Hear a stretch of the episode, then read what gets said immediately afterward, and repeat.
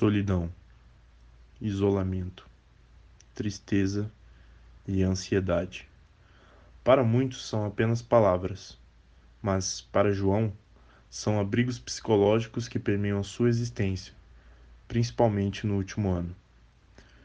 João é um nome fictício escolhido para preservar a identidade do jovem que pediu para não ser identificado. Os sintomas da depressão sempre coexistiram com coadjuvantes em sua vida, mas durante a pandemia da Covid-19 tornaram-se atores principais no roteiro de sua vida. Sentimentos de incapacidade, não relevância no meio social e pensamentos suicidas fizeram parte do dia a dia de João que conta as dificuldades que passou durante o último ano. Eu me sentia muito mal, sabe, mas muito mesmo.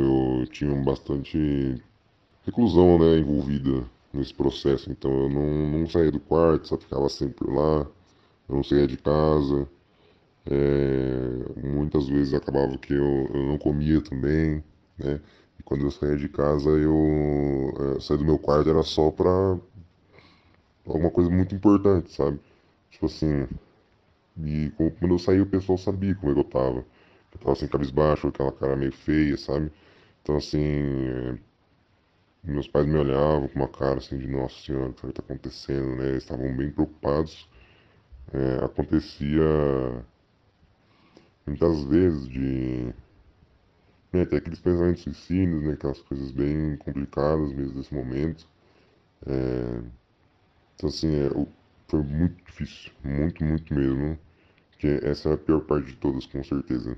É, pensar que você não tinha mais utilidade nenhuma, que tá ali ou não, não faz sentido. E, é, são coisas bem, bem assim, que afundam a gente, sabe?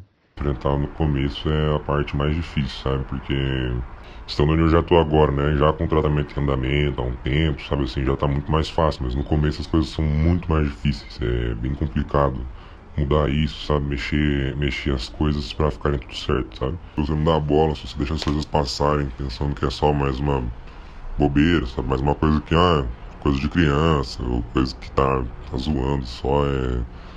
Dali a pouco você pode perder essa pessoa. E essa é a pior parte de todas, sabe? Às vezes você não percebe que você tá prejudicando, sabe? Então isso tem que ser tratado assim como uma doença, como uma coisa muito, muito séria.